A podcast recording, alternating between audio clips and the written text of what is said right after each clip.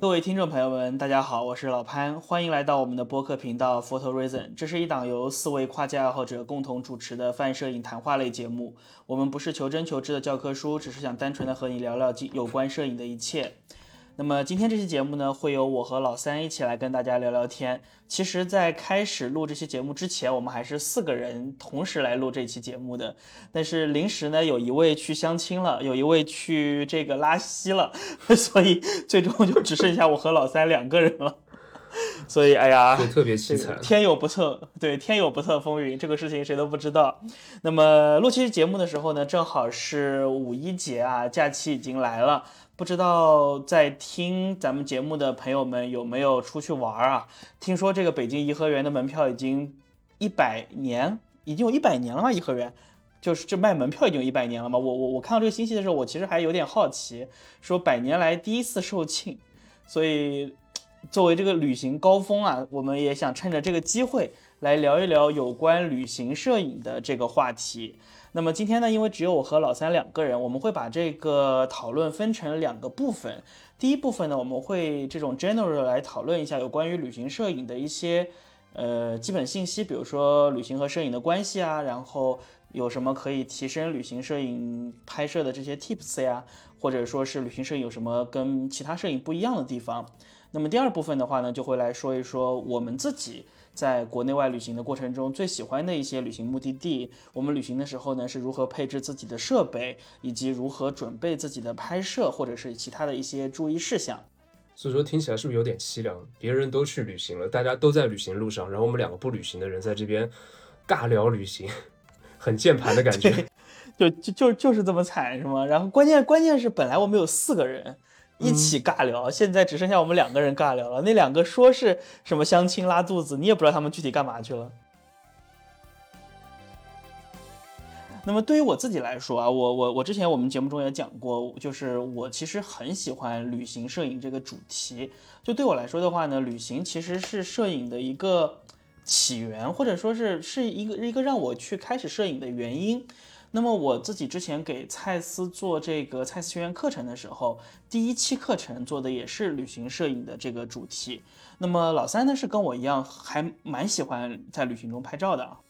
对，其实对很多人来说会存在这样的一个现象，就是平时可能拍照没有那么多，但是旅行的时候会咔咔咔拍很多很多。那大家也觉得旅行就跟拍照它会紧密关联起来嘛？而且，比方说，我有认识有的人，他会这样，平时是没有相机的，但是他为了旅行会去租一台相机，会去租设备，对吧？对，那所以说就证明了摄影在旅行当中的重要性。旅行摄影它确实是对于整个摄影史来说，它也是一个非常非常早就出现的摄影门类，对吧？一八三九年，摄影出现，呃，摄影被发明。那么，一八五零年左右，这个法国摄影师叫马克西莫·杜坎普，他已经和他的好朋友福楼拜一起去这个埃及，在埃及的这个狮身人面像或者是法老像门口拍照片了。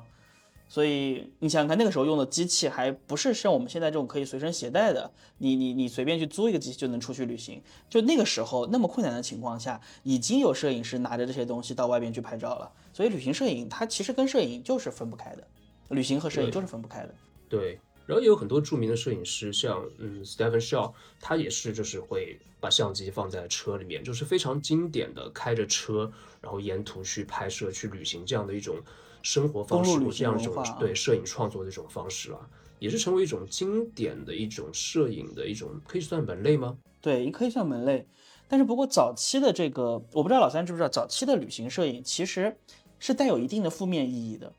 早期的旅行摄影其实有很大的意义上，它是和当时的殖民主义是挂钩在一起的。就是在一八五零年那个时间点上，就是会有很多的这个。呃，欧美的摄影师或者是欧美的这些摄影爱好者，带着也不算很多吧，毕竟那个时候摄影其实也还是小部分人的这样子的一个特权，他就带着这些机器去到远东，去到这个中东，去到北非去拍摄。那么它实际上是一种某种程度上说啊，它是既满足普通人的好奇心，然后也是当时的这个所谓的先进的文明进行制党和分类的工具。然后呢，他们某种程度上说将这些。对于那个时候的西方人来说，并不太熟悉的影像拍摄下来之后，作为一种落后象落后的象征，或者说是作为一种文明停滞的象征，来反映西方社会文明这种发展的合法性，或者是这种侵略的合理性。所以，早期的旅行摄影很多程度上是和这个殖民主义挂钩在一起的。嗯，并并且由此会得出一个类似于这种他者的概念，就是他们其实是将。就在他们的这种旅行过程中，不仅仅是，其实到今天也还是有这样子的一点意味，只是去掉了那些所谓的殖民的色彩，你还是以一种去看待一些我从来没有见过的其他人或者其他事、其他地方这样一个他者的概念去去评，在旅行的过程中去拍摄这些东西。所以，旅行摄影从一开始带来的这这样子的色彩，其实是有一点点不是非常的 positive 的。但是到今天，当然肯定不一样了嘛。对，但是今天可能殖民时代可能已经结束了嘛，但是后殖民的那种那种可能遗留物或者说潜移默化的那种某种种的一种，包括西方世界对于东方或者说对于一些第三世界国家那些看法和眼光，我觉得还是存在的。对的，当包括我们自己，我们去一些偏远的，或者说我们去看少数民族的一些地方，或去一些相对穷的国家，也还是会带着这种。感受吧，其实我觉得这是人性当中也是无法避免的一些东西。对，不光是这样子，还有一个点就是，其实有的时候我们包括我们自己拍照的时候，这种猎奇的心理其实也是一个很重要的地方。玛丽·埃伦·马克这个摄影师，我不知道你有没有听说过啊？就他在自己的课上就说过一个事情，说他是在墨西哥的一个城市开 workshop 的一个，他也他也曾经是马格南的摄影师。然后在我在墨西哥的这个地方开 workshop 的时候，他就跟学生说说你们去拍摄这个地方的时候，不要因为有人把篮子或者东西顶在头上，你就觉得这是一张好照片。但是我们其实，在旅行的过程中，常常会以这样子的图片来作为我拍到了一张不错的照片或者好照片的标准。这种就是你其实是没有去发掘这个地方或者这个场景的本质，而是说我还是在以一种他者的眼光去看待这个地方。哎，好像我看到过一模一样，几乎一模一样的对话，就是布鲁斯·吉尔登，他在一个访谈中，他说他有一次，或者说他某一次去海地，到了海地之后呢，他看到哇，这边很多人把水桶顶在头上，然后他没有见过，他就开始拍了，狂拍。那后来拍了几天之后，他开始扪心自问。我这是在拍啥？然后就停止了这种一种简单粗暴猎奇的行为，因为这种行为可能是每个人都可以去做，每个人都可以去拍的。那他希望是以他自己的这种摄影师独到的眼光去拍摄一些更深入的一些东西，而不是只是浮在表面的这些东西。对，这个就很有意思啊，就是我们其实是被这种好奇心驱动着去旅行的，但是呢，好的摄影又要求我们要抛除这种好奇心。对，当然我觉得那摄影师或者说一个。嗯，专业摄影师、伟大摄影师，他对自己的要求和普通我们作为游客那对自己的一些要求，又不可以说是相提并论吧？我觉得也是两回事情啊。对，所以到这里的话，我们就应该要讨论一个问题啊，就是旅行摄影，你觉得它和其他的摄影有什么不一样的地方？旅行摄影，我觉得，嗯，那其他摄影会有许多的更多的目的，对不对？那不管是出于呃金钱的需要，还说其他的一些功能的需要，但旅行摄影，我觉得呃它更大程度上是满足自我需求的，因为旅行本身其实它是一个在人类社会当中也是一个很奇怪的存在吧。因为它其实是不生产出任何价值，但它又会创造出无数的 GDP，创造出消费，带动人类的这个经济循环，所以说也是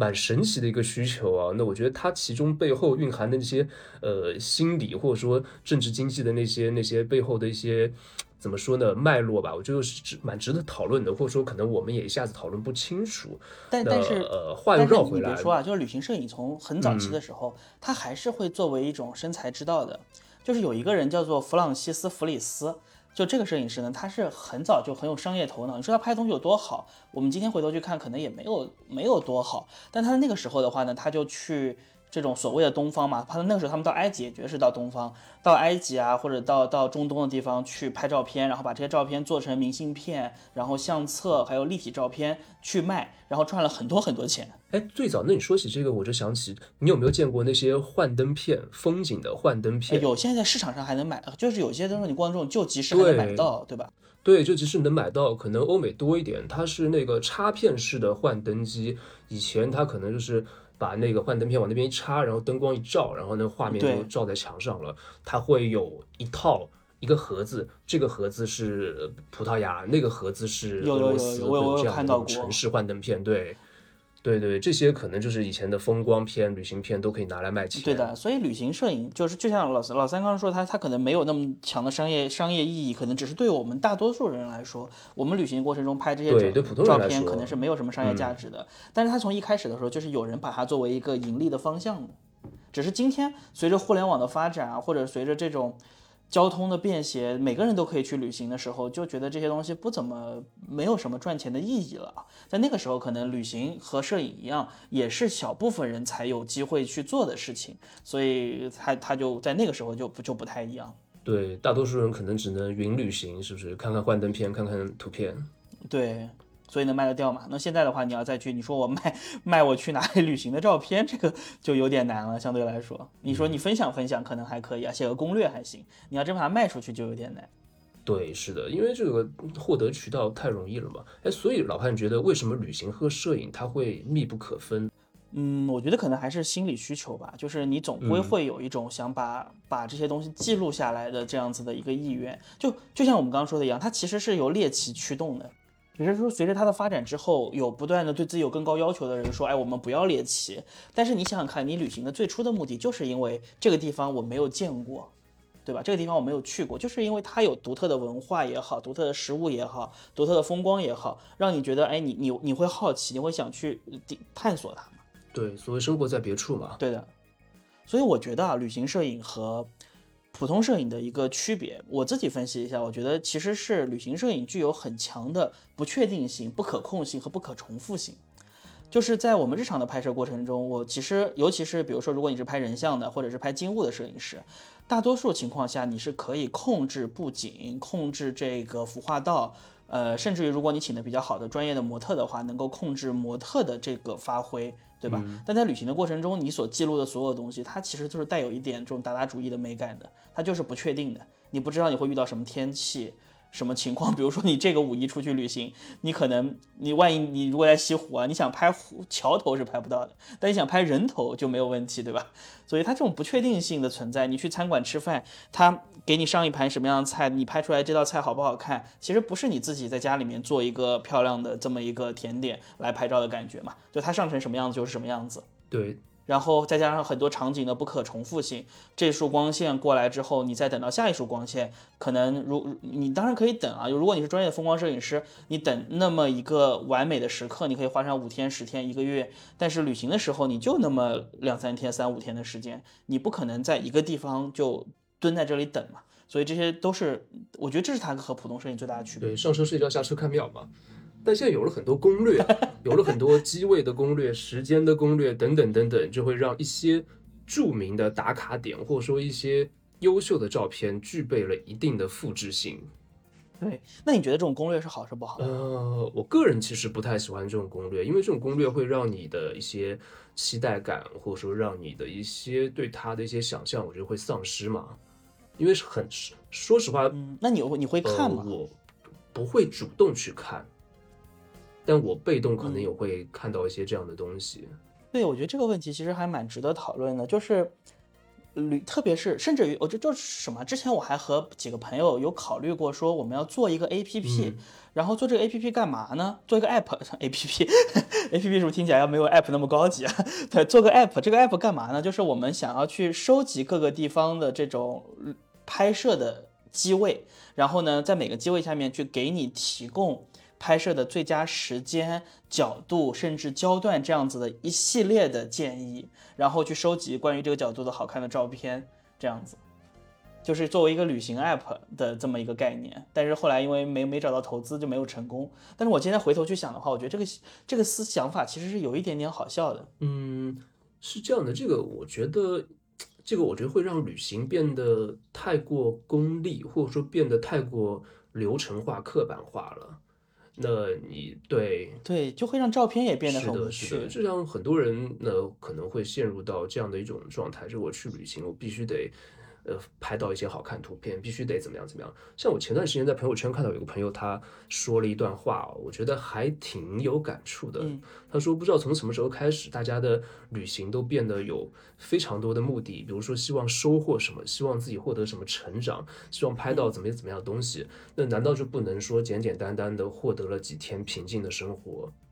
就单纯放空几天而已？哎。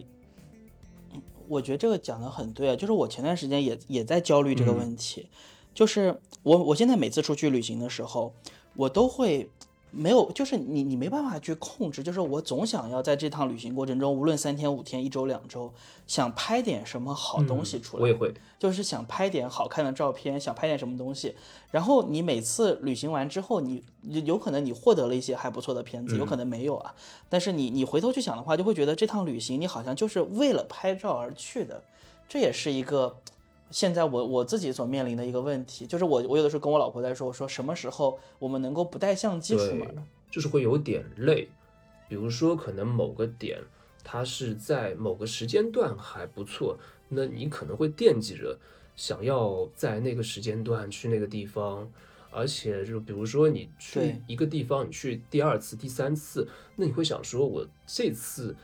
为什么要拍的跟之前一样？能不能拍的跟之前？有些有些不一样，或者说拍的比之前好一点，就会陷入到这种有点功利的一些、有点目的性的这种状态当中。那其实我觉得并不是太放松，并不是太好。对，所以你在旅行的过程中，其实不光是摄影，在旅行过程中得到的满足也有变少。我不知道你有没有这种感觉，就是这在我们小时候去旅行的时候，也不算小时候吧，就读大学的时候，那个时候你去旅行可能也没有没有什么钱，然后去到一个地方，可能住就住青旅。然后你会觉得特别特别快乐，然后现在去旅行，很多时候你可能吃的也很还不错，住的也还不错，然后去的也是就是还不错的地方，但是你你你的这种快乐有在降低。那我们我们还回到这个旅行摄影这个主题啊，就是我不知道老三你有看过一些旅行摄影的这种画册和书吗？像比如说，我去年看到过一本我自己还蛮喜欢的一本，这个书叫做《An Arctic Full of Trains》，就是装满火车的阁楼。这是一个意大利摄影师，叫做阿尔贝托·雷纳多啊，阿尔贝托·迪雷纳多这么一个人。他不是一个很知名的摄影师，在他出版这本书之前，他就是一个业余摄影爱好者。然后这本书呢，是他去世之后，他的孙女在阁楼上。发现了他收藏的各种各样的火车模型的边上有着一大箱的底片，然后呢，他就把它找出来，这就是他在一他那个时候大概一九五六十年代吧，然后五十六十年开始长达好几十年的时间去法国、希腊、摩洛哥、美国、巴西等各个地方旅行的见闻。然后去他拍下来这些旅行的照片，海滩啦、酒吧、山脉啊、公路，然后朋友、恋人等等等等，他把所有看到这些东西都收集在自己的这个底片里，然后后来被他孙女出版成这本书，你就觉得旅行突然就变得好有意思啊！它就是这种一个时代的片段，然后在这种时代的一一个这种这种岁月里边去找到这种非常纯粹的瞬间。就特别特别棒的一一本书，然后我不知道老三你有没有看过一些你觉得还不错的旅行摄影相关的书籍？呃，其实让我印象深刻旅行摄影相关书，我倒可能还真没有，因为可能在我看来，旅行的那些片段，那都会相对比较类似吧，或者说对我来说，嗯，但是有一本书我觉得是可以。提一提的，但是它和一般的旅行书不一样，很有意思，就是马丁帕尔的这个小世界 （Small World） 这本书。哦，那本书我觉得真的真的很很棒，它其实是充满当代艺术的那些视角或批判的那些思维的。我第一次看的时候其实不太理解，就是好几年前第一次看这本书的时候，我觉得哦，好像就没有觉得每一张照片中有什么特殊的地方嘛。你看到这些。这种这种普通的场景，一个一个大浴场里面挤满了人，然后雪山上的一个明信片。然后海滩上这种乱七八糟的场景，你你不觉得它有什么特点？然后我最近再去翻看的时候，我觉得马丁帕尔怎么可以这么嘲讽？对，可能像有些东西，也许我们以前还没有意识到，等我们到了这个阶段，我们意识到，哦，原来是真的是能够体会到那种感觉。就像他画面里面那些人，他们是在在在拍美景，在旅行，他在拍旅行的人。对，然后就是他们，你看他们的动作，他们所做的事情，你会发现，就是旅行好像就是这个，就他提出这个观点，就像是说旅游这件事情是愚蠢的，对吧？就是整个的这种旅行的制度，就希望你看起来很蠢，然后你你你到了一个地方目瞪口呆，然后话也不会，也不懂他们的语言，也不理解。呃，这个这个文化，然后就你就眯着眼去看地图，然后你不知道怎么跟当地人交流，然后你所做的每一件事情就是去到一个景点打卡，然后看看当地的货币怎么去换算。你你看他画面中的这些每一个场景，你都能够感受到他对整个这种所谓全球化也好，或者是消费主义也好，旅游主义也好的这样子的一个嘲讽。嗯。就太太讽刺了，每一张图片都这么讽刺，你就觉得这些人所做的事情就是我们在做的事情。然后你跳开来看的时候，就觉得啊，怎么可以？我在旅行的过程中是这么愚蠢的吗？对他就是跳到另外一个视角，你开始反观自己，开始反思。那当然，确实我们旅行当中呢，比如说。像会有自由行的人去嘲笑那些跟团型的人，觉得跟团型人是上车睡觉下车干票，但又会有些人会嘲笑那些自由行的人，对不对？只是到了一个地方，然后就开始拍照打卡、合影、自拍，然后做这样的事情，也不会去怎么说呢？那毕竟，所以说我之前说，旅行其实是件在。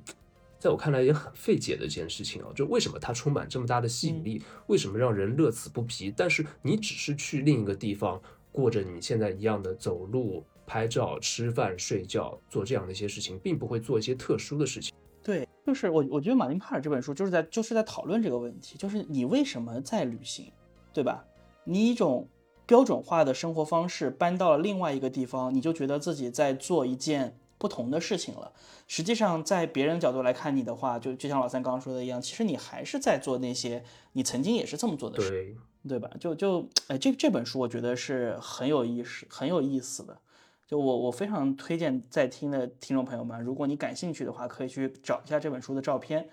然后你看一下每一张，你认真的看。有一张照片我印象特别深刻啊，就我现在手边也没有这本书，但我印象很深刻，背后是马特洪峰。然后呢，有两个人跳起来，就是要跳起来这么一个姿势。前面有一个人在给他拍照，在这个人的左边更近一点镜头的位置，有个人正背着手在看他们。然后你会知道，在这个画面之外，马丁帕尔正在拿着相机拍摄整个场景，就是他一环一环、一环一环的扣在一起。然后你就会去思考说，在这里边的每一个人，或者是未来的我们，或者曾经我们去过这个地方的这些人，你站在这个角度的时候，你所做的事情到底是他们其中的某某一个？就好像这就像是一个写好的程序一样，你会不断的被放在其中。对我又想起来，就之前的话，我看到过一些国外某一些人的一些旅行方式，我就觉得，嗯，确实也非常符合马丁帕尔这里面呈现这种状态，就是你到了一个新的地方，那可能还是每天白天在沙滩边晒晒，嗯，游个泳，晚上去酒吧喝杯酒，就他们不管到了。发达国家在西方，在欧洲，还是到了亚洲，在第三世界国家，或者说到了南美洲，做的事情是完全一样。对，这个就很神奇了。对的，其实就是人，人其实不愿意走出自己的舒适圈的嘛。即使你在旅行的过程中，你也在尝试，和大多数人还是在想有自己的方式来生活的。我突然想到一个啊，就是。我刚刚说的那个阿尔贝托·迪利达多啊，就是我觉得他和你的拍摄风格还是蛮像的，是吗？对，其实不是说不是说你们拍的内容很像，而是这种在旅行中去去抓取这种片段。其实我很喜欢看你在旅行中拍的照片，我今天还在看你之前拍的那个在加州拍的那那那些嘛。然后我觉得，我就突然的感觉就是，其实你现在在做的这个事情和这个 Leonardo 之后之前做的是一样的。嗯，其实你说的可能我会有意识的去避免，因为我在旅行时候，当然这个可能又跳到后面的那个环节了。就我在旅行时候，其实我是经常会不去那些景点或不去那些著名的那些那些那些那些或著名的庙或著名的宫殿怎么样怎么样这样的地方，我可能就。呃，不去了，或者说有时候我想去，但我看到人很多，我就不去了。那我想尽量抓取一些嗯，自己感受到的一些不一样的东西吧，就是不是说跟别人拍到一样的东西。对，所以他做的也是这个事情。你看他拍的所有的场景都是没有没有一个，比如说标志性的建筑或者标志性的景点，就是旅行的过程中随机出现的人，然后事件，然后可能就是上电梯的时候看到的一个场景。对，而且就跟你的这个其实真的有点像。对，那我倒要好好去研究研究它了。所以说，我觉得这个是你独一无二的记忆，因为你经过的那个瞬间，或经过你身边这个人，别人一定不会经过一样的东西嘛。那如果说拍那个建筑，那我觉得大家看到可能都是一样的。对，那这个问题我们可以接着聊一聊，就是你在旅行中会拍一些什么主题啊？就你在旅行中会拍哪些东西？那我觉得这个，呃，我倒一下子有点不知道。该如何回答你了？我会拍哪些东西？或者这么说，你是随你是随机的吗？还是说你是有有计划的？就比如说你每次出去旅行之前，你会有计划的说，我今天比如说我我我这一趟旅行我是要去巴黎啊，我这趟旅行我可能是去的是西藏，或者我这趟旅行去的是哪里？我会制定一个我想要拍的这么一个目标或者是计划吗？还是说你是到了那边之后？再随机的，或者是根据自己实际现场的感受去进行拍摄。呃，我会制定大致的一个行程嘛，比如说今天去哪个地方，那会在这个地点附近的那些地方有这样一个行走，不管是坐车还是步行这样的一个动线。我觉得这是一个呃很基础的东西，你不可能南辕北辙嘛。早上在那边，然后下午这样又浪费很多时间在不必要的行程上面。至于拍摄什么的话，我其实应该是完全不会做。一些拍摄的一些想法和预设吧，到了那边再说。那当然，我觉得通常的话，像一些比较喜欢的城市，我会预留最后一天作为一个机动的一个拍摄。那因为也许之前我有哪些东西我看到感兴趣，那我最后一天可能会再去那边再进行一个深入的拍摄。我会这样子。就我很不习惯那种就是无目的的扫街。或者是无目的的这样子的一个拍摄，所以我去任何的地方旅行之前，我都会自己给自己做一个计划。比如说我在这次，当计划能不能完成是另一回事啊，就 flag 要立，立好了之后它倒不倒那不知道。但是去之前，主要看你的计划是到什么程度哦。对，不会计划到每一张照片，但是会计划说，哎，我可能去十天，那么我希望能够大概会拍几组东西，有哪些是必要想拍的，我会提前做一些简单的设想。比如说，我可能像去去像刚刚说去西藏，那我可能会考虑说，我会拍一些风光，然后在风光之外的话呢，我希望能够拍到一组或者说是几张这样子的人文类的照片。然后如果是我跟我老婆一起去的，我可能还会计划说，哎，给她拍两组这种写真，然后或怎么样。但我会有一个这样大致的这么一个一个计划，就是这个计划会让我觉得很安心在旅行的过程中。但就是说拍摄的过程。嗯，那我还真的不会做这样的计划。对，我觉得这个是对我来说是一个提升你自己，就是拍旅行之后，如果我们是以摄影为目的的旅行啊，我们今天讲旅行摄影，我们就说假设是以摄影为目的的一个旅行，会帮助我能够提升拍摄的质量，然后也帮助我能够去获得更好的这个结果的这么一个方法。所以说，其实那每个人有一些自己的一些。一些小的一些经验或小的一些方法，这个之后我们可以在后面给大家做一些，呃，自己的一些建议吧。对，我们可以在后面再跟大家去去讨论一下这个。那么老三的话，你在国内外有哪些特别喜欢的旅行摄影的目的地吗？就如果我们今天是以摄影为目的的，来听我们的这个节目的听众，他们未来下一趟旅行是想要去拍照的，想要去拍到好看的照片的，那么你有没有什么特别喜欢的旅行摄影的目的地？嗯，其实我觉得这个也会有一些个人的一些主观的光环吧，就像你说的，就是你个人，可能你第一次去一个地方呢，它会给你带来特别特别深刻的印象或特别好的印象，嗯，所以说我觉得这个也是，嗯，比如说像有些巴黎或纽约这样城市，我觉得也就不用说了，它一定是有非常多可以拍的点，有无穷无尽可以挖掘的那些摄影的素材。呃，我个人的话，其实我第一次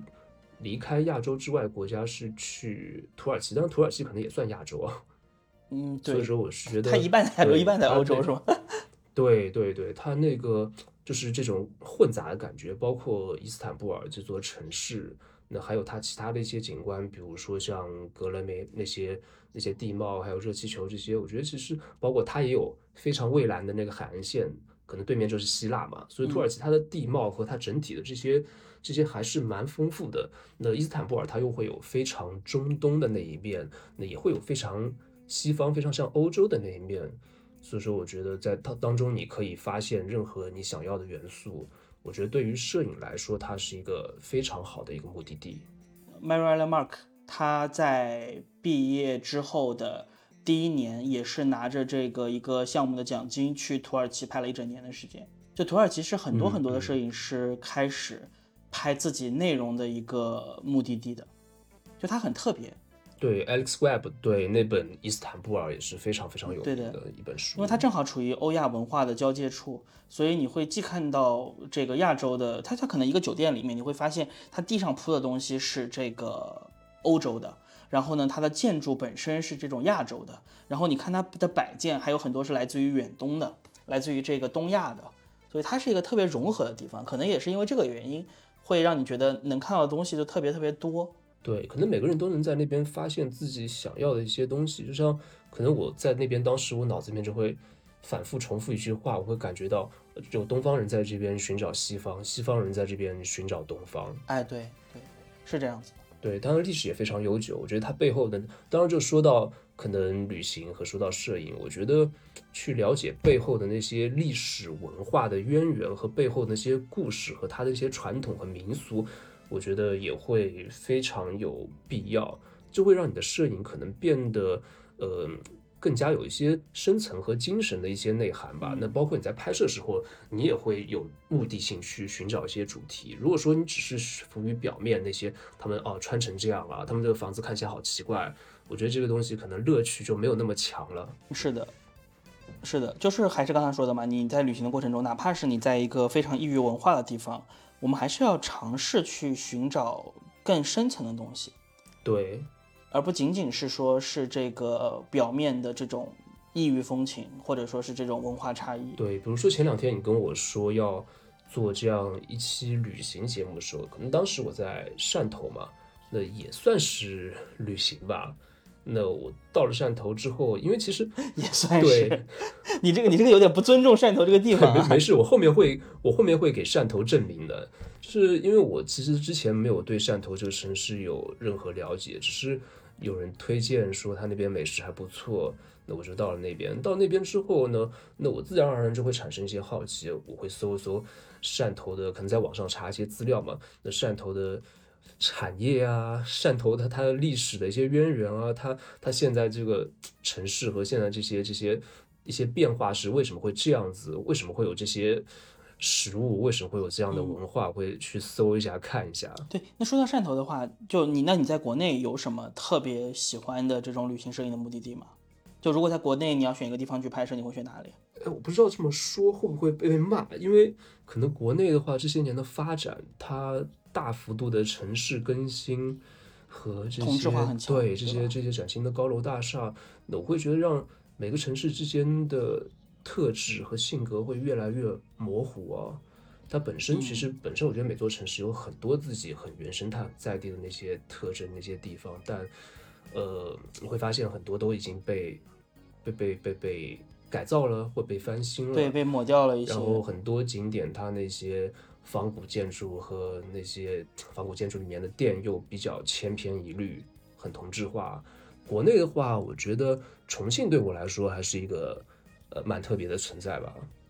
非常特别。六 D 城市，对，非常有它的本地的原生态的那些东西，很有生猛的那种味道。然后包括它的一些地理地貌，整个城市的那种气韵和它所处的那种。比如说盆地和那种雾气的那种气候，我觉得会让你在那边有非常多不一样的感觉吧。就说，尤其对我们来说，可能对我们浙江人来说，在那边的话，会觉得啊，就是非常别处的感觉，会觉得一切都不一样。所以我觉得还是蛮有很多可以拍的那些点的。那像还有一些城市，其实我觉得也不错，但是嗯，就会存在这样的一个误区啊。比如说像国内的厦门啊、青岛这样城市，那。很你会发现很多在网上拍那些城市的照片都会写，嗯，我不是来了青岛，我不不我不是去了欧洲，我其实是去了青岛。嗯，我不是去了欧洲，其实我是去了厦门，就会有这样的。我不是去了地中海，其实这张照片是在青岛拍的。那会以那种假装在另外一个地方，假装不在国内那种态度去去寻找那些美感，去拍摄那些照片。其实我觉得，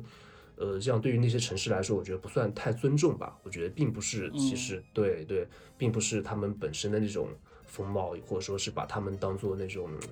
一个一个一个一个一个模仿去模仿另一种世界，对。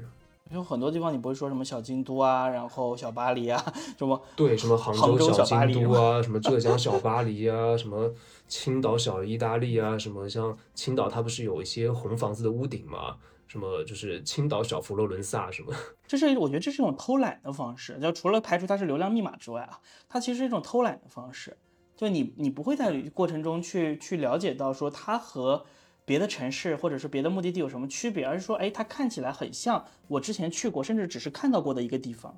嗯，哎，当然了，这可能和我们那种心理觉得远的，觉得就是远香近臭，对，距离更远的就会更美，距离产生美嘛。我觉得这也是有一定关系的。那比如说，就是打个比方，佛罗伦萨就在就在山东。然后青岛远在欧洲，那你可能会觉得青岛比佛罗伦萨美多了。有道理，而且这个的距这个距离啊，不光是说是地理位置的距离，我觉得还还有一种，还有也包括这种文化距离或者是心理距离。像我自己的话呢，我对于国内的这些所有的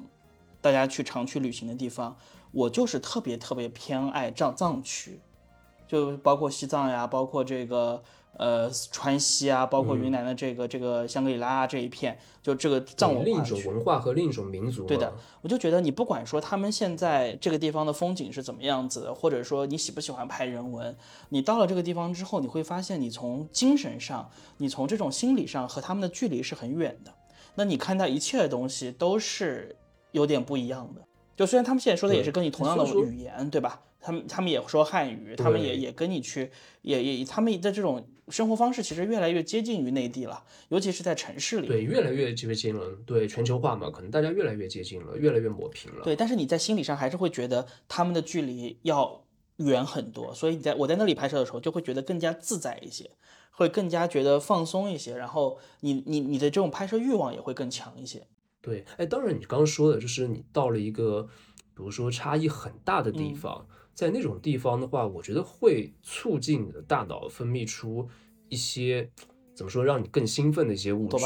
你看到的、体验到的，对，是新的东西，那会也会促使你更加有激情的去拍摄一些，那可能比你平时拍的更好的一些东西，或激发你一些创作的一些灵感吧。但也分吧，就比如说我，我对东南亚我就很一般，我觉得去东南亚我就基本上没有拍出过什么好看的照片来。泰国、越南、新加坡都是这样子。就我到这个地方之后，我觉得好嘈杂呀，尤其是越南和泰国，有很我知道有很多人喜欢这些地方啊。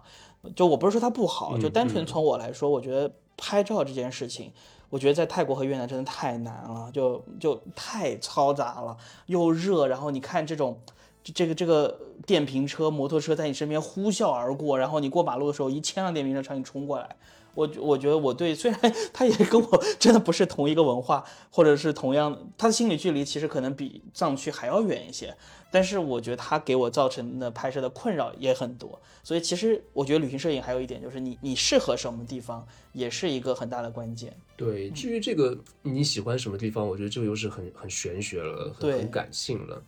然后有地方你可能听别人说说的都很好。非常棒！你去了那边的时候，发现它不适合你，或者说没有感觉，这个东西又跟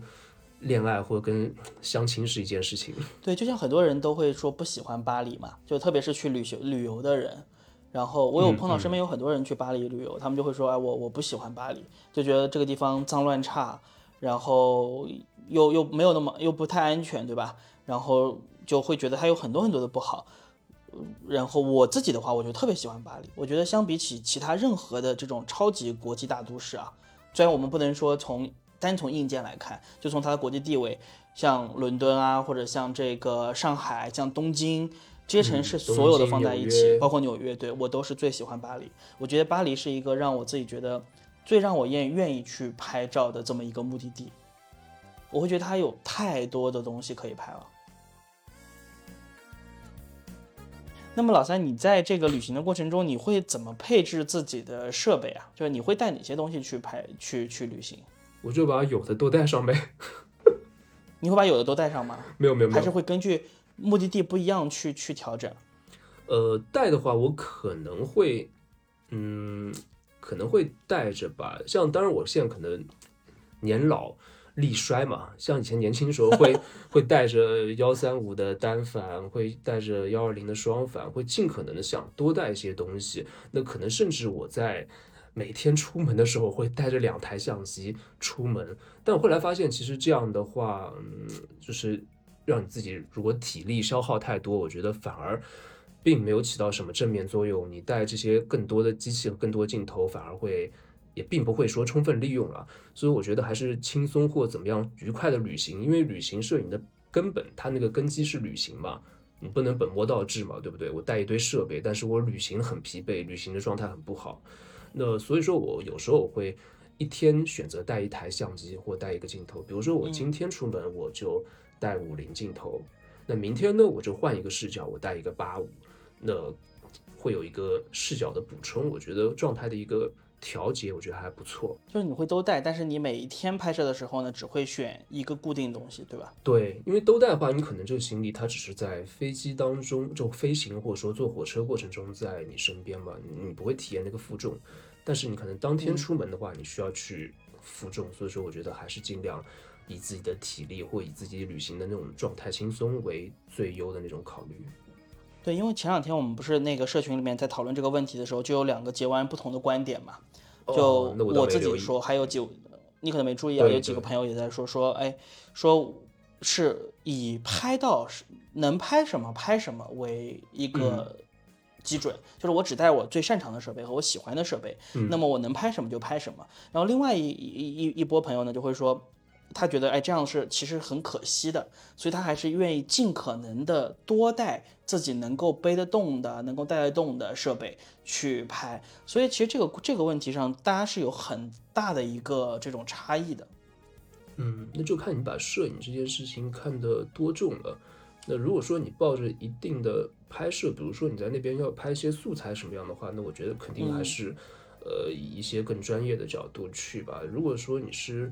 作为旅行的话，我觉得你体验到什么，然后它那种随缘或者说那种随机的感觉，我觉得会更重要一点，会更好一点。像我自己的话，就是我会，我会首先我会避免一件事情，就是在同一个以同一趟旅行中，嗯，去携带。两套互相有重叠，但是又有不同器材性的这些这些设备，比如说我我不会在同一趟旅行中同样带上一套胶片设备和一套数码设备，比如都是幺三五，我不会这样带。然后我也不尽可能的不会说在这趟旅行中我既带幺二零也带幺三五，就是我会我我可能会像老三一样，我会我会尝试多带几个镜头，在我能够背得动的情况下啊，像我可能比如说十八。二二十一、三十五、五十、八十五、一百三十五都带上。对，但是呢，我不会说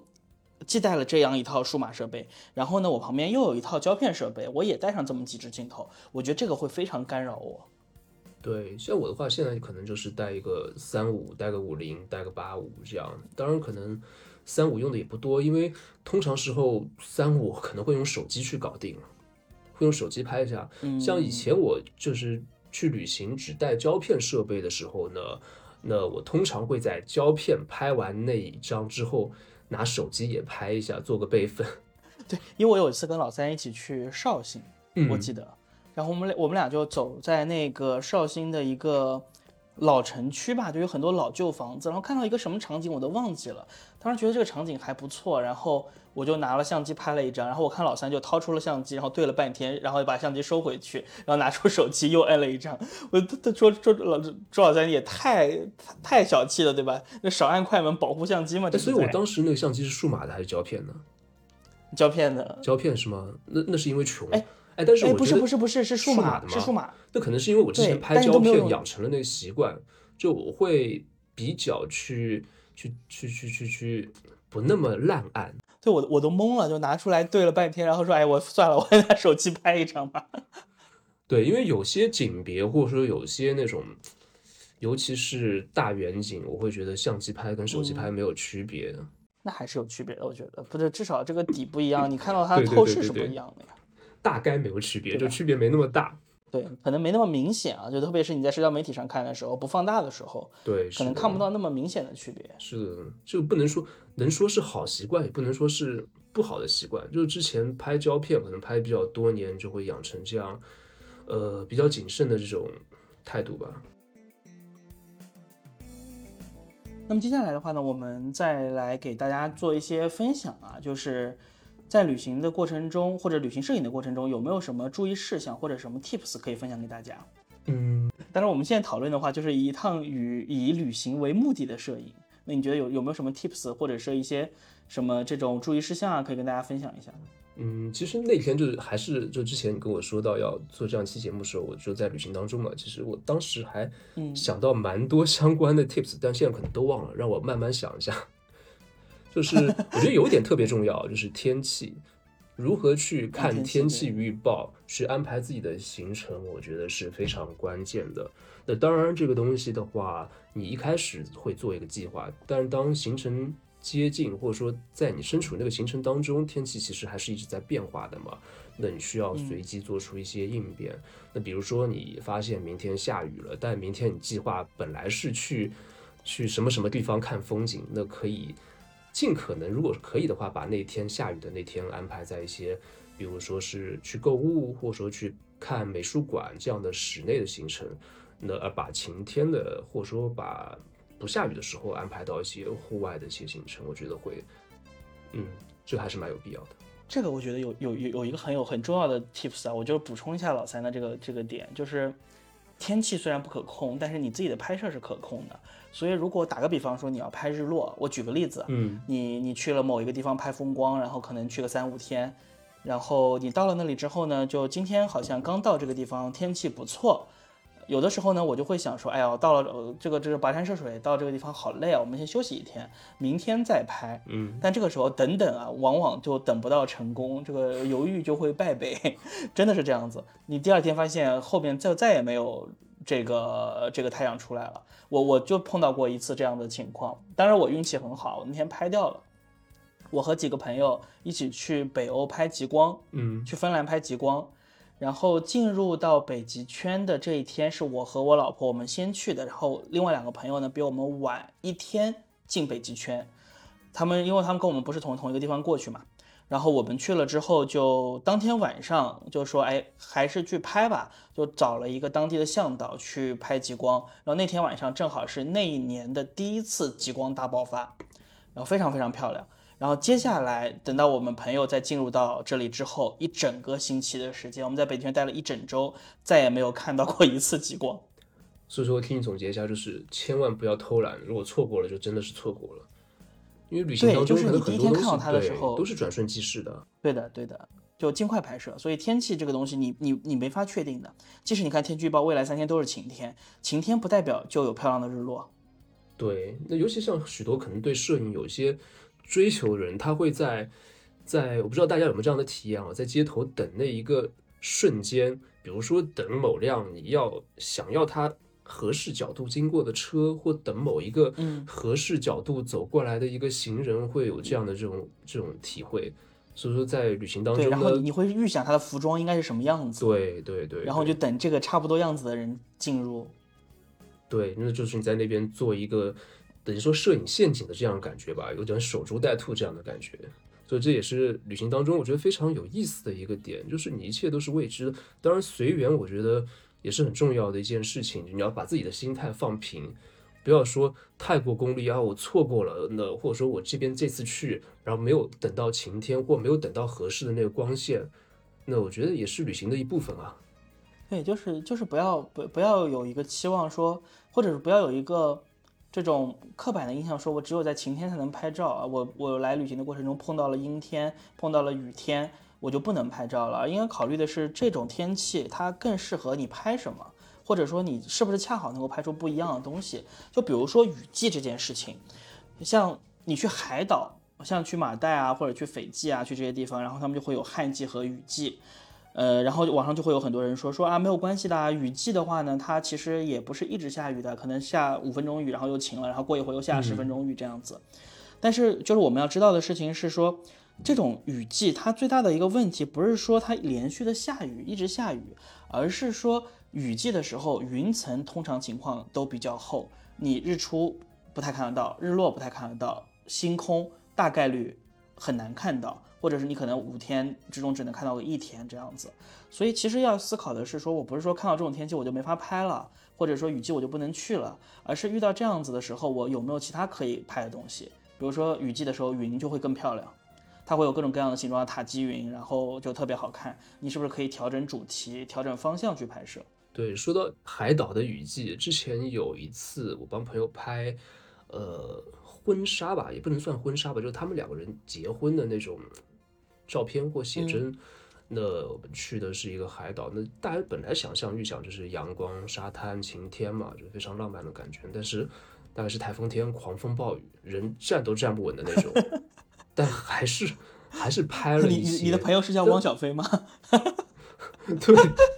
所以说，但其实我觉得你在那个当中，你进入到那种状态，就拍当下的那种心情和感受，我觉得还是很棒的，很不错的，有种那种。末日情人的感觉，就是狂风暴雨，人被吹的可能头发也像鬼一样的，全身湿透，但是还是很酷，或者说能拍出那种很很很很凄惨，但是很开心、很浪漫的感觉。对的，我我去年去过一趟万宁，然后我拍的所有照片中，我最喜欢的一张就是有一个清晨早上，然后云层特别厚，风特别大，你在沙滩上就可以感觉到那种风吹在。海上，然后那个浪打在沙滩上，各种各样的声音，然后特别特别的有力量感。那那一天，然后我拍的我最喜欢的一张照片就是那一天拍的，就没有任何阳光，然后最后因为天太难看调成了黑白，然后就老三看过，就是它会有那种呃很孤独，然后很就大自然还很狂暴，但我觉得会有那种呃强烈的渺小感吧，人在那种。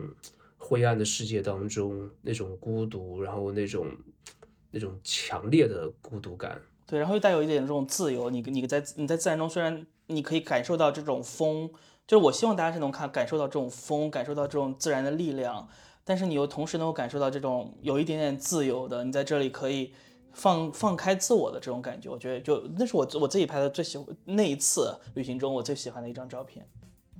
嗯，所以说好的图片或好的摄影，它是会打动人的，能让人感觉到一些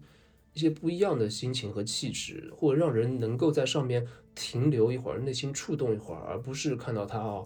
挺好看的，或者说挺漂亮的。对对对，像比如说，我记得你的照片，它画面也是抖的，对对不对？也是也是不清晰的、不精美的，但其实它传达给人的那种感觉和那种。从不仅仅是视觉的愉悦吧，因为它视觉其实我说实话并没有太多的愉悦，但是会有那种内心的触达。那我觉得它其实是没有那么平面，没有那么表面。我你太会表扬人了。我我我说我真实的感受哦，太会夸了，太会夸了。还有一点就是旅行的过程中，如果你真的想拍到一些好的照片啊，就必须要调整你的旅行的时间和节奏。就我们日常的旅行，很多时候都是你最好的拍摄时间，就是你要吃饭的，你要吃早饭、吃午饭、吃晚饭，然后你能够留下来拍摄的时间，其实很多时候都不那么适合拍摄。所以，如果你真的想要拍到一些好东西的话，你就必须和你同行的人，如果你是有有人同行的话，达成一个一致。你把什么时间用来拍摄，比如说早上、晚上、清晨，然后这个傍晚。都用来拍摄，然后剩下来的时间才用来赶路，或者说去做其他的事情。所以这个这个这个节奏是要去做一个调整的，我觉得。对我个人的话，我会把它从大概下午，当然可能每个地方的时间不一样，就是日落前的一个多小时开始，一直到日落后天色变成全黑的那个时间段，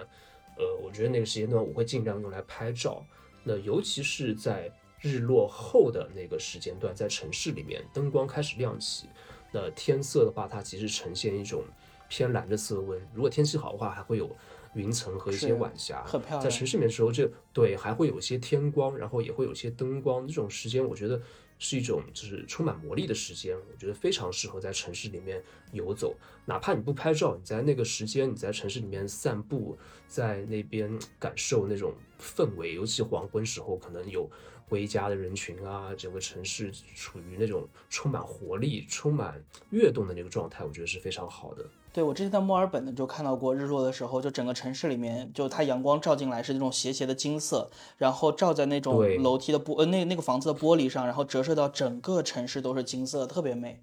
对，尤其是比如说晴朗的时候，它那种城市会处在一半金色一半暗面，对对对对，非常有轮廓感，非常有立体感。就超级是肉眼看上去会觉得哇，到处都很好看，每一个事物都很好看。对，还有一个你要考虑纬度和海拔。就我们前两个月二一月份、二月份的时候去，一月一月份的时候去西藏嘛，去阿里，然后它的日落是晚上九点半，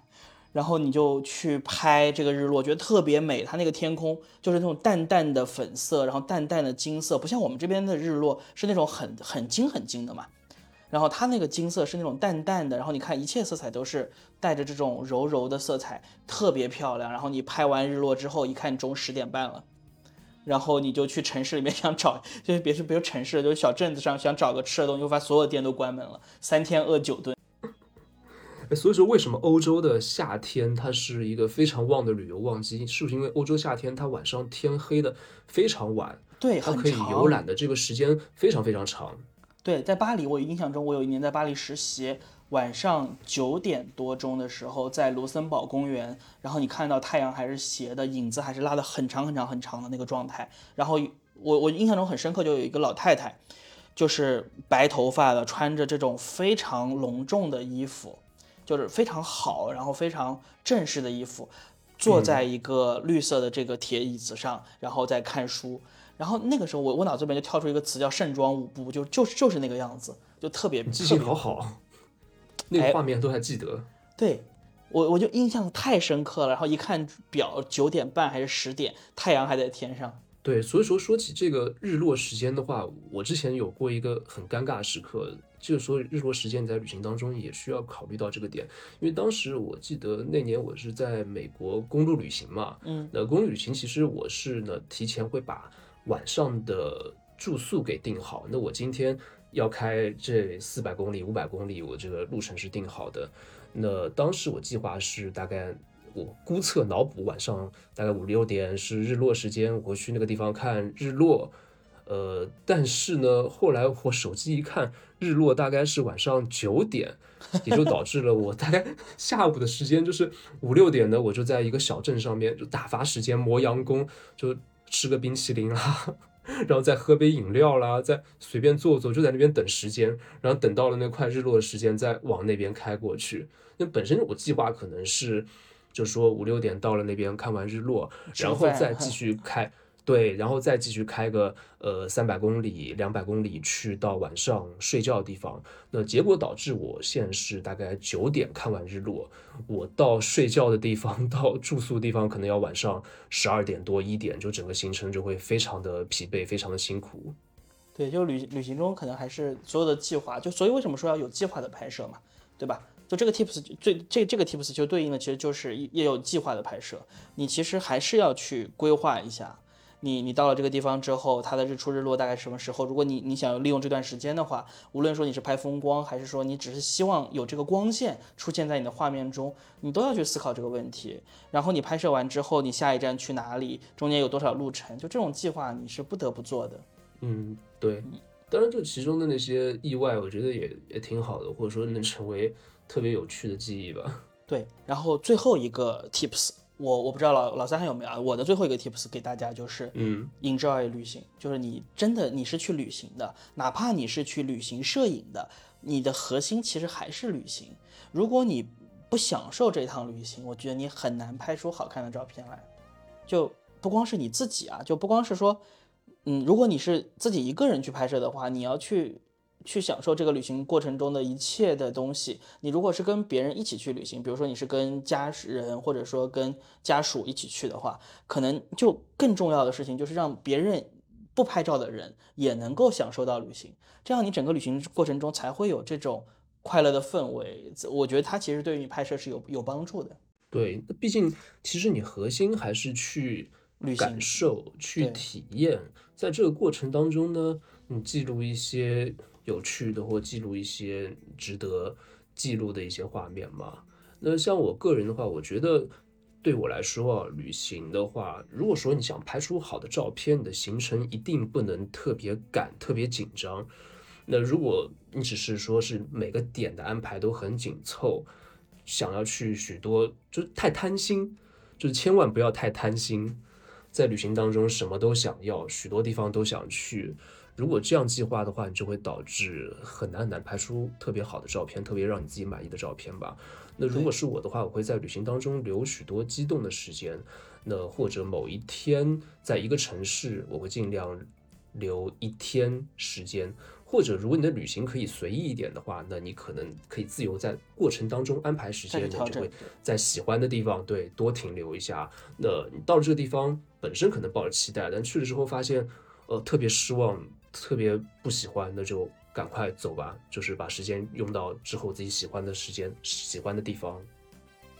好。那么今天有关于旅行摄影的内容，我们就聊到这里啊。那么今天的话，因为只有我和老三，就可能聊的也比较的，就是我们两个个人的东西。关于旅行摄影这个话题呢，等到佳俊和老张有空了，我们可能还会再跟大家去继续去聊一聊这个话题。我觉得旅行摄影是一个很有趣，然后又很大的话题。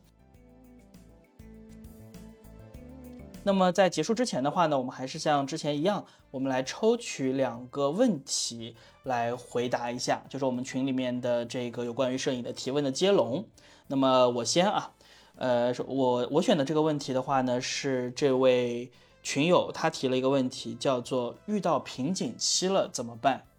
我觉得这个问题可能是包括我自己在内，有很多的人都会去问过或者思考的一个问题。那么我觉得，首先第一点呢，是你要去判断一下所谓的瓶颈期到底是什么。这个瓶颈期是因为你的审美超过了你现有的技术吗？这是一种瓶颈期的情况。第二种情况呢，就是你不知道我该拍什么，就是你你的想法枯竭了，或者说你的这个思路暂时没有新的一个灵感，这是两种瓶颈期的情况。那么如果你的技术跟不上你的审美了，那么当然。就想办法去练技术嘛，只有多拍多练才能够解决这个问题。那么如果是第二种，你没有灵感，你没有了一些想法，说我怎么样能够去去拍得更好，或者说是打破这个所谓的瓶颈，那么我觉得就是读万卷书，行万里路。就这两句话听起来很俗，对吧？但是它确实有用。就你看那个小说是吧？读书也能读出陆地神仙，嗯，就就是这个道理。你就多多看。画册多看这些真正好的作品，不是去小红书上，或者是去这个这个这个微博上去看一些这种这种这种网红啊，或者说是这些博主的作品，而是真正去看那些大师的东西。那些你可能看不懂，暂时或者说你没有那么那么去理解，就像我第一次看到马丁帕尔的这个 Small World 一样，我们刚讨论的这个这个这个书一样，我也不太能理解。但是你把这些东西记在脑子里之后，你会慢慢的、慢慢的随着你的积累，你会找到思绪、找到头绪、找到灵感，你会发现哦，就像我刚刚说的一样，你会发现哇，怎么可以这么嘲讽、这么讽刺，就特别有意思。这是一个。第另外一个呢，就是我们今天的这个话题，旅行，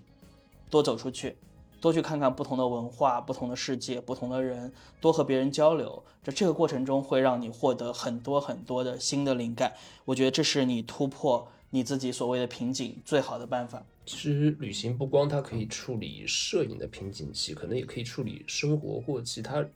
人生状态的一些瓶颈期吧。对，我觉得旅行特别重要。对，所以刚才我们我忽然想到，那为什么旅行大家会有这样的一个旅行的需求？那可能它就是让你暂时做一种逃离，暂时回避一下你现在生活当中遇到的一些问题和困境，假装自己是另一个人，假装自己过着另一种人生。对，所以前两年的时候说非必要，对吧？说旅行非必要不出门嘛，旅行非必要不去旅行。我说这个话太荒唐了，这旅行对我来说太必要了，好吧？哎，说到你刚才说那个瓶颈期的那个，那我我这边可能有点想补充到，就是你说，也许处理瓶颈期的话，那可能可以暂时停下拍摄，放下相机。那我觉得有时候会不会之前是因为过于努力，拍了太多，呃。就像刚说的，其实可以结合，因为拍的太多，但是思考的太少，或者说看的太少，那可能可以暂时停止拍摄。那你不拍摄，就是暂时不存在一个拍摄的瓶颈期了。那或者可以换一个器材，那也许换一个器材会帮你打开一些新的视角和思路。对，然后老三，你选的是什么问题啊？然后我这个问题是，呃，来自于 YI 的，嗯，他说拍了几万张照片，有相机拍的，有手机拍的，如何进行管理？哎我觉得这个问题就是非常的接地气，呃，如何进行管理呢？我个人，那我只能讲一下我个人的一些处理方法了。那我会把一些特定的一些照片，比如说一些特定地点的旅行，那比如可能我二零二三年我去了成都，去了北京，那我就会有这样的一个归类文件夹：二零二三年成都，二零二三年北京这样的一个相片文件夹。其他的日常的一些照片的话，那我会以年份来分类，比如说二零二一年、二零二二年、二零二三年，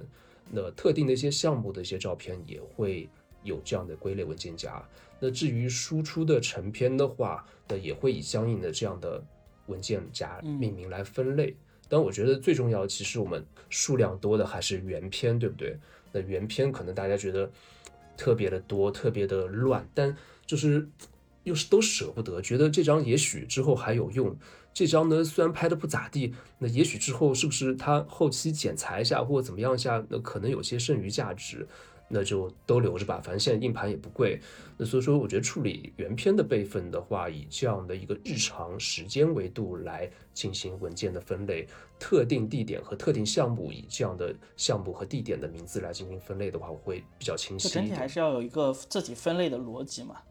就你储存肯定是都要储存的。对，当然每个人可能会有自己的一些记忆的一些属性，就是让自己方便去找取就好了。这个目的就是让你自己在以后方便去去搜索、去找取特定一张照片。比如说你印象中回忆起来，你某年某时，然后在什么地方大概有过这样的照片，那你怎么样快速的找到？其实是建立一个检索系统。然后你也可以去利用这些一些软件，比如说像 Capture One，像这个 Lightroom，他们都有自己的这个管理系统。尤其 Capture One，我觉得管理系统做得非常的好。如果你有这种外接的硬盘，你也可以去利用它的管理系统来管理自己的这些照片，然后就可以做非常清晰的分类。你既可以像呃这种按照时间来分，也可以按照目的地来分，还可以输入关键词，按照关键词来分。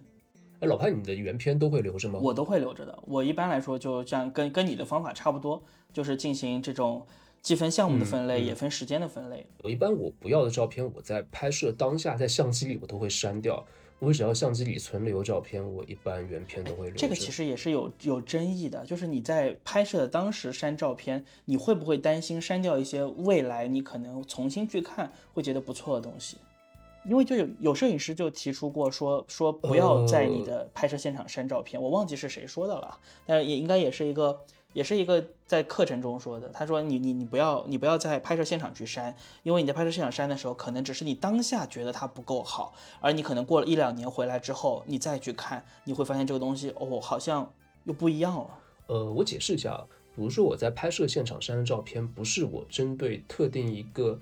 视角的那个，比如说我可能一开始觉得这个东西不错，或觉得这个角度不错，拍了一张，但我好像觉得它没那么好，把它删掉，而是我。对于这个东西，我拍了一张，那我觉得它曝光或它的一些东西处理有问题，然后我对着它又拍了一张，调整了一下，我会把之前处理的不好的东西删掉。那我尽量不会去删那些主题性的一些东西，所以说我删掉的可能是一些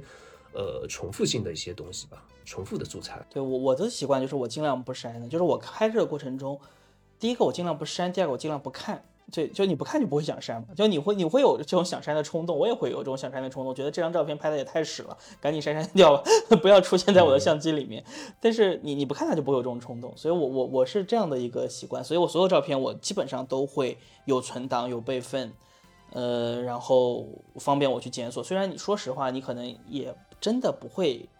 太经常的去看以前的东西，你再看以前东西可能要隔上好几年的时间。或者说是至少一一年半年以后才会去看的东西，但是备份还是会留一个备份。所以说会有这样的一个定律，就是你留着的东西，大概率都是没有用的。你删掉的东西之后一定会有用。所以说大家 对大家如果要在网上呢可能分享自己照片或怎么样，他留个原片也是我觉得非常有助于维权的，因为现在可能这样的一些呃盗取啊或者版权的一些版权意识的这些践踏，我觉得还是蛮常见的。所以下一个六幺八的时候，抓紧时间买硬盘吧。硬盘多备一点吧，就是。对，就你你因为现在没办法，就而且现在照片越来越大，以前一张照片三个 MB 五个 MB，现在一张照片八十个 MB，一百多个 MB，那一张一张肉文件，对吧？你你你你你说你以前硬盘一一一块小硬盘能存很多很多照片，现在没办法，你就必须要不停的买，或者不需要不停的扩大自己的硬盘组件。六幺八买硬盘，双十一买电脑。永无止境，诸如此类，消费主义的陷阱又在节目中出现了。完蛋，完蛋，完蛋！日复一日，年复一年，真的是这样子。那我们今天节目就差不多就到这里吧。好，那也祝大家五一玩的愉快，祝大家旅行愉快，然后拍的开心。对对，旅行回来我们可以在评论区讨论一些关于旅行摄影的一些话题。对。下看到我们节目的朋友啊，记得在评论区跟我们来讨论一下有关于旅行摄影的问题。然后，如果你想加入我们的社群来跟我们一起交流，或者说是想要在社群中给我们提问，那么就欢迎加张泽云老张的微信，然后进入我们的社群。拜拜，拜拜，谢谢大家，再见，拜拜。